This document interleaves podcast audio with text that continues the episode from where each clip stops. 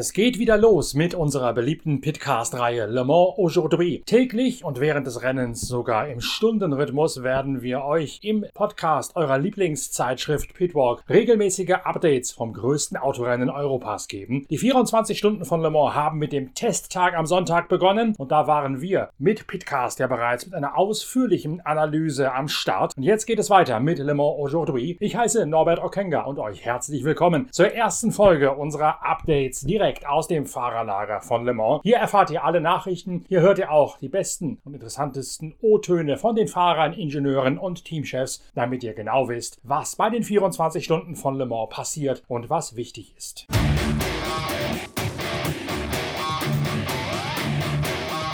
Mit unserer großen Pitcast-Reihe Le Mans Aujourd'hui ergänzen wir den bereits erfolgreich angelaufenen Gruppe C-Talk auf der Videostreaming-Plattform Pitwalk TV. Dabei geht es um Erinnerungen an die goldene Epoche des Sportwagen-Langstreckensports mit den Gruppe C-Boliden von Porsche 956 und 962, der Jaguar XJR-Baureihe von Tom Walkinshaw Racing, den Sauber Mercedes, den Spice, den Gepard, den Nissan, was es damals alles gegeben hat in den insgesamt drei Generationen dieser goldenen Ära. Am letzten August Augustwochenende wird sie auf dem Hockenheimring mit dem Supercup wiederbelebt. Ein großes historisches Rennen mit alten Gruppe C-Fahrzeugen aus allen drei Epochen, aus allen Meisterschaften von der Sportwagen-WM, Le Mans, der IMSA, der japanischen Langstreckenmeisterschaft und der Gruppe C2. Dort sind knapp 20 Fahrzeuge am Start beim Hockenheim Historik am letzten Augustwochenende. Und dieses spektakuläre Comeback der Gruppe C in Deutschland bereiten wir vor mit der exklusiven Talkrunde auf Pitwalk TV. Wir haben bereits einen Talk mit Norbert Robert Singer, dem legendären Konstrukteur des 956, mit Jürgen Barth, der bei der Regelfindung mitgearbeitet hat, mit Fritz Gebhardt, dem Gruppe C2 Teamchef und mit Jochen Nerpel, dem Hockenheim Geschäftsführer, online gestellt. Das sind die ersten beiden Episoden, aber da kommt noch eine ganze Menge mehr. Freut euch auf Franz Konrad, auf Klaus Bischoff, den Fahrzeugingenieur von Stefan Belloff, auf Ralf Jüttner, auf Frank Jelinski, auf Mario Ketterer, also auf viele, viele Hauptdarsteller, die einerseits in Erinnerungen schwelgen, andererseits aber auch das Geschehen in der aktuellen Gruppe C im historischen Motorsport sehr genau einordnen können. Wenn ihr euch dafür interessiert, und wer täte das nicht als Liebhaber des gepflegten Langstreckensports à la Le Mans, der schaut einfach auf die Internetseite pitwalk.de slash YouTube. Da findet ihr ganz einfach bereits die ersten Episoden des großen Gruppe C Talks, unter anderem mit Norbert Singer. Und dort werden auch jeweils die weiteren Episoden gefüttert im Laufe der nächsten Tage.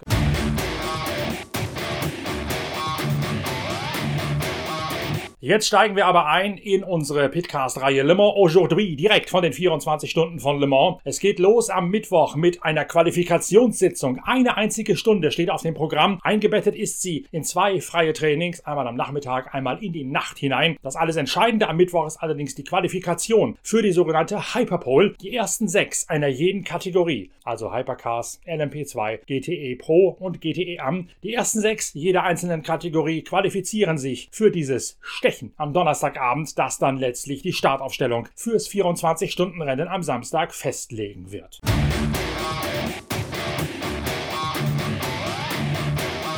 Bevor es losgeht mit der sportlichen Analyse, bemühen wir unsere bereits im vergangenen Jahr so gut bei euch angekommene Rubrik live aus der Toyota Box, denn wir genießen auch in diesem Jahr mit Le Mans Aujourd'hui wieder den direkten Zugang, den heißen Draht in die Box der Gesamtsieg-Aspiranten aus Köln-Marsdorf. Sebastian Buemi ist mittlerweile auch aufgetaucht. Der Schweizer hat den Vortest am Sonntag noch schwänzen müssen, weil er dort nämlich zeitgleich beim Formel E-Finale in Berlin zugange gewesen ist. Hallo Sebastian, schön, dass du jetzt auch da bist. Wie geht's denn? Wie fühlst du dich jetzt bei deiner verspäteten Ankunft? Ähm, ich fühle mich gut. Ähm, ich war leider nicht hier am Sonntag für den Testtag. Das ist natürlich nicht optimal, aber mein Teamkollege sind dafür mehr gefahren. Ich werde morgen und übermorgen äh, ein bisschen mehr fahren, um, um, um das Gefühl um, ja, vom Auto zu kriegen. Ähm, es wird natürlich sehr eng sein mit Klickenhaus und, und Alpin, aber wir haben ein ganz neues Auto und ähm, obwohl die Rundenzeit sehr, sehr ähm, nah zusammen sind, es ist wichtig, dass wir äh, ja, am Ende des Rennen kommen, weil es wird nicht einfach, obwohl wir äh, ich weiß nicht, wie viele Testkilometer sind wir gefahren, 30.000 Kilometer. Wir haben immer noch ab und zu einige Probleme und es ist klar, das ist jetzt, wir sind noch nicht an dem Level vom LMP1, weil wir sind natürlich äh, mit einem ganz neues Auto. Aber ich habe viel Vertrauen im Team, das Team hat alles gemacht. Jede, jedes Mal, äh, wo wir ein Problem gefunden haben, haben wir sehr hart dafür gearbeitet und es sieht so aus jetzt, dass wir äh, ja, ja, viel Vertrauen im, im Auto haben, aber man weiß in Le Mans, es kann immer äh, ja, alles passieren. Den Testtag, Sebastian Buremi, hast du verpasst. Ist das jetzt ein Nachteil für dich? Ähm, ich bin hier für das zehnte Mal. Ich kenne ähm, die Rennstrecke gut. Ähm, es ist klar, es ist das erste Mal mit dem äh, Hypercar. Das ist nicht äh, wie im LMP1. LMP1 hatte ich äh, die ganze Referenz überall, äh, Bremspunkt und Geschwindigkeit. Es ist natürlich ja nicht perfekt, aber es sollte äh, kein großes Problem sein. Die Strecke wird komplett anders sein wie heute, weil äh, wir sind nicht gefahren äh, seit zwei Tagen.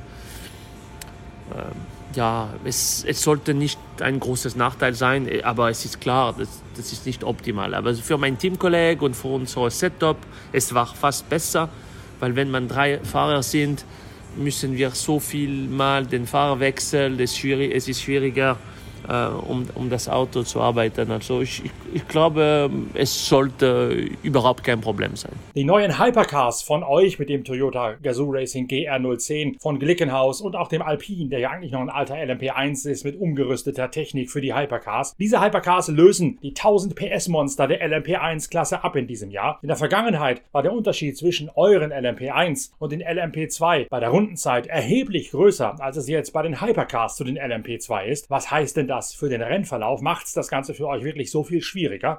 Ja, äh, es ist schwieriger, das ist äh, 100% klar. Es ist schwieriger, weil wenn wir ein Problem haben, dann gewinnt ein LMP2. Ziemlich klar, weil äh, in der Vergangenheit waren wir ungefähr 10 Sekunden pro Runde schneller. Und jetzt, ich weiß nicht wie viel, aber das, das wird nicht viel mehr als 2, 3 Sekunden Maximum. Und äh, es gibt ja mehr als 20 LMP2. Ein LMP2 wird ein super Rennen fahren und wenn es, für, wenn, wenn es bei, bei, uns ein Problem gibt, dann es kann auch sein, dass wir das Rennen oder die, ein LMP2 gewinnt das ganz Gesamtklassement, nicht äh, ein äh, Hypercar.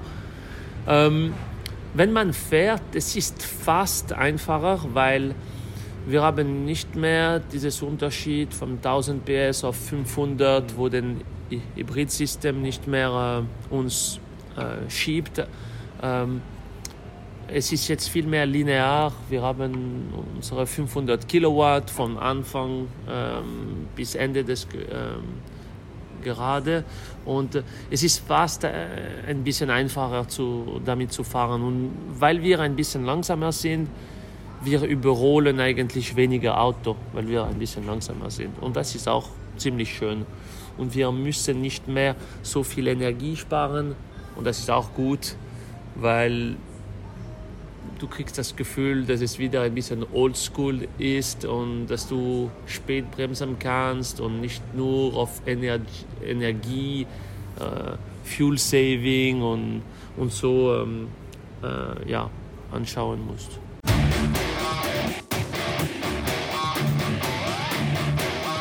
Wir bleiben noch weiter live in der Box von Toyota Gazoo Racing. Dort ist nämlich jetzt John Litjens, der Konstrukteur des GR010, der nächste Gesprächspartner. Der Niederländer weiß natürlich um die Favoritenrolle seines Arbeitgebers. John Litjens, schau doch mal zurück auf den Testtag. Den haben wir zwar schon in weiten Teilen abgefrühstückt im letzten Pitcast, aber wie war es aus der Sicht des Vaters vom GR010? Wie ist der Testtag verlaufen? Hallo, der Testtag äh, am Sonntag äh, ist eigentlich gut verlaufen. Ähm, wir haben gut an unsere Setup äh, und Systemabstimmung äh, vom Auto arbeiten können.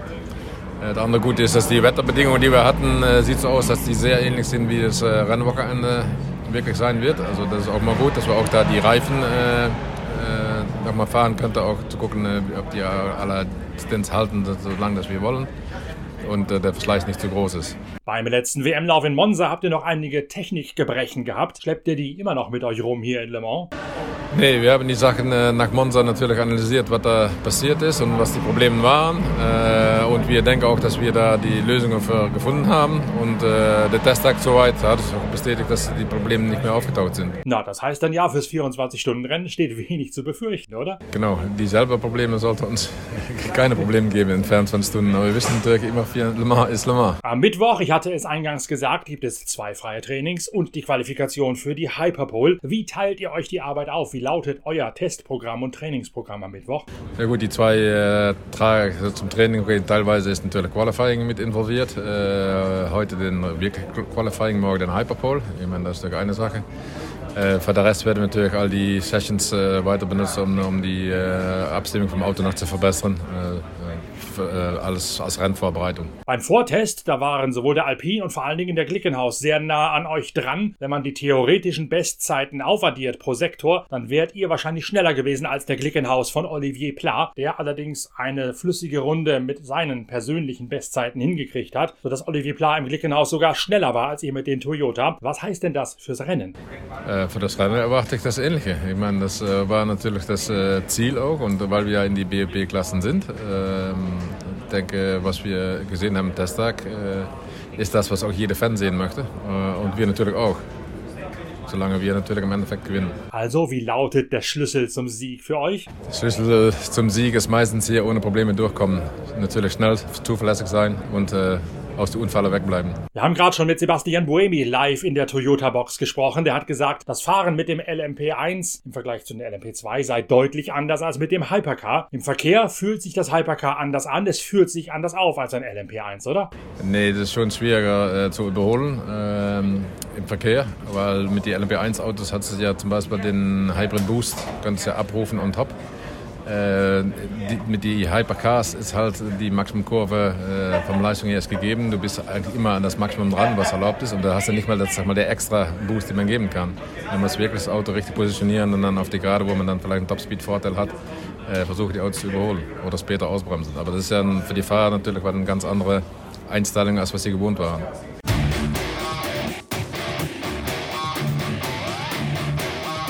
Die freien Trainings sowohl am Nachmittag als auch in die Nacht hinein dienen vor allen Dingen dazu, eine Rennabstimmung auszuknobeln. FP1 hat noch dafür gesorgt, dass man Zeit hatte, die Autos abzutanken, weiche Reifen aufzuziehen und sich auf die Qualifikation für die Hyperpole vorzubereiten. Und in diesem FP1 hat Kazuki Nakajima zuerst die erste Position für Toyota geholt. Dann geht zuerst Nicolas Lapierre im Alpin vorbei und schließlich am Ende auch noch José María López, der Argentinier, im zweiten der Toyota, der damit die erste Richtzeit setzt jetzt, als es in die Qualifikation hineingeht. Qualifikation dauert dieses Mal nur eine einzige Stunde. Da läuft man leicht einmal Gefahr, in gelbe Fahnen oder gar in Slow Zones reinzufahren und sich darin zu verfangen. Kamui Kobayashi mit einer Bestzeit von 3.26.279 ist der schnellste vor Brandon Hartley. So steht es zumindest bis 20 Minuten vor Schluss. Dann kommt nochmal eine Offensive von Alpine. Mathieu Vaxivier schiebt sich am Neuseeländer Brandon Hartley vorbei auf die zweite Position. Kamui Kobayashi, im ersten der Toyota, bleibt allerdings mit dieser Fabelzeit unangefochten auf der ersten Position. Die Glickenhaus steigern sich deutlich weniger im Vergleich zum Testtag mit abgetankten Autos und mit weichen Reifen, als das bei Toyota gelungen ist. Die US-amerikanischen Privatautos verharren auf ihrem Zeitenniveau von 3,28, 3,29 und kommen in der Qualifikation für die Hyperpole so nicht mit den überlegenen Toyota mit. José María López beobachtet aus dem Zeugenstand live in der Toyota-Box, wie Kamui Kobayashi die Bestzeit in der Qualifikation markiert und sich damit für die Hyperpole in Szene setzt. Jetzt? Yeah, I mean, happy, uh, of course, you know. Uh, we are uh, uh in the most important race of the year. Uh, FP official, officially on the track now. So yeah, it's important day. Um, first time with the hypercar here, and uh, yeah, the guys did a good job. All the team did a good job. Um, we, we, we fit in the we fit in the car practice by practice a little bit more, and yeah, as always, Kamui was in charge here for quali, and he did a great job. Uh, but still, you know, we don't really. Um, I mean, we're happy, but we know that still is the beginning. We still have the sessions tomorrow, and you know, the race is what it counts. So uh, it's important to have a, a, a, good pace, a good car that we we we seen, but.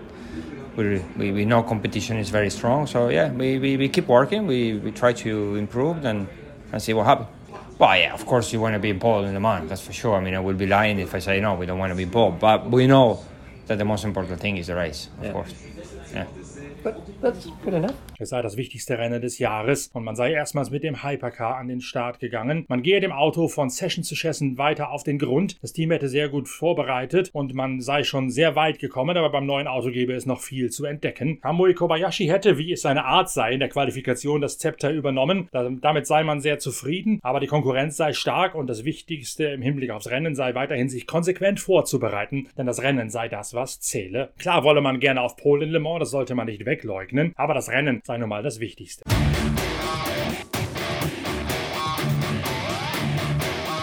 Brandon Hartley reiht sich letztlich hinter Mathieu Vaxivier auf Platz 3 ein und sagt, Yeah, we had a pretty smooth day again. Um, a few things on the test item. Obviously, we had a qualifying today, but we're, we're through to the hyperpole, and the the real qualifying position is going to be decided tomorrow evening.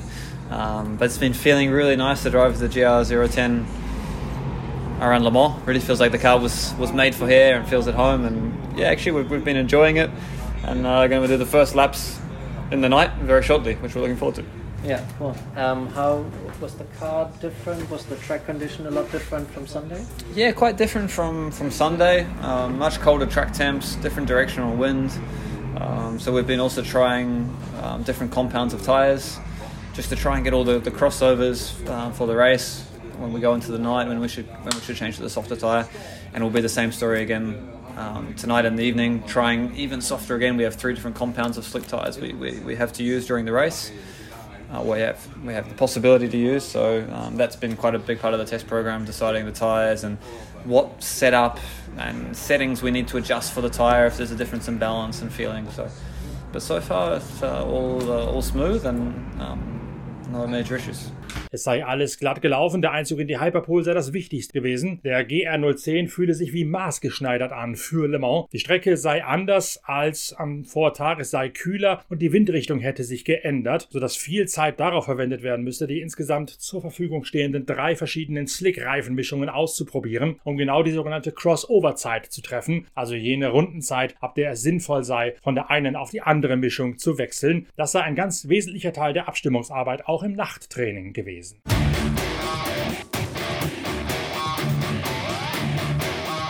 In der GTE Pro Sitzung holt sich Kevin Estre die Bestzeit mit einer sehr effizienten Herangehensweise. Kevin Estre im Porsche 911 mit der Startnummer 92 lässt es bei einer einzigen fliegenden Runde bewenden. Damit setzt er sich zunächst auf Platz 1 der Gesamtwertung und lässt es dann über sich ergehen, dass David Serra mit einem Ferrari ihn noch von Platz 1 verdrängt. Denn so sagt Estre, relevant sei nicht die gesamte Bestzeit am Mittwoch, sondern nur der Einzug in die Superpole.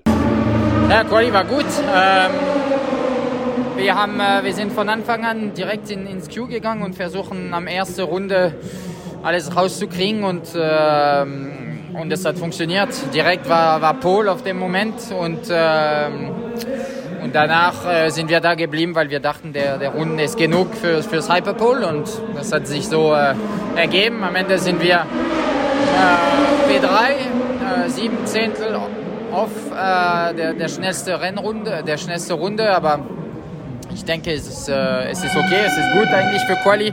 Ich glaube, wir, haben ein, äh, wir haben ein gutes Auto. Die Rundzeiten sind extrem schnell dieses Jahr. Das ist unglaublich. Eineinhalb Sekunden schneller als äh, der Pol von Jimmy vor, vor drei Jahren. Das ist äh, richtig schnell. Aber ja, ich glaube, jetzt sind wir, wo wir sein wollen, äh, in Hyperpole und schauen wir jetzt in Night Practice, dass wir ein gutes Auto kriegen fürs Rennen und dann morgen angreifen, fürs, äh, um den Pol zu fahren. Serra also auf Platz 1, auch James Calado geht noch an Estre vorbei und Nick Tandy mischt sich ebenfalls ein. Tandy, der ehemalige Porsche-Werksfahrer, fährt ja nun für das Corvette Racing Team, eines der Muscle Cars, die heimlichen Publikumslieblinge hier in Le Mans. Im ersten freien Training hat Corvette das für Le Mans ganz neue Auto, das hier zum ersten Mal an den Start geht, nicht so weit abtanken können wie gedacht, sodass Nick Tandy mit seiner Mechaniker-Crew noch während der laufenden einstündigen Qualifikation weiteres Feintuning hat vornehmen müssen. Trotzdem kann auch er sich einmischen im Kampf um die Gesamtführung und qualifiziert sich sicher für die Hyperpole. Ganz im Gegensatz übrigens zu seinem Teamkollegen Antonio Garcia im zweiten amerikanischen Muscle Car. Der laboriert immer noch an den Spätfolgen eines Elektrikschadens, der ihn am Testtag wertvolle Rundenzeit und Tracktime gekostet hat und deswegen ist Garcia nicht in der Superpole mit dabei.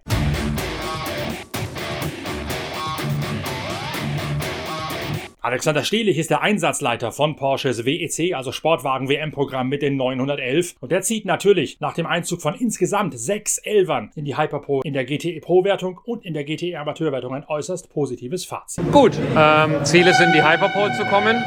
Das haben wir mit einem sehr effizienten Weg mit der 92 geschafft, ein Outing äh, auf Pole gefahren und dann einfach abgewartet und jetzt final auf P3 und äh, die 91 auch in der Hyperpole, was mega erfreulich ist, das Hub-Auto. Die haben das erste Mal das Auto eingesetzt. Sind auch in die Hyperpole gekommen, also von dem her für Porsche 50 Prozent äh, der Plätze in der Hyperpole für Porsche ist natürlich ein perfektes Ergebnis.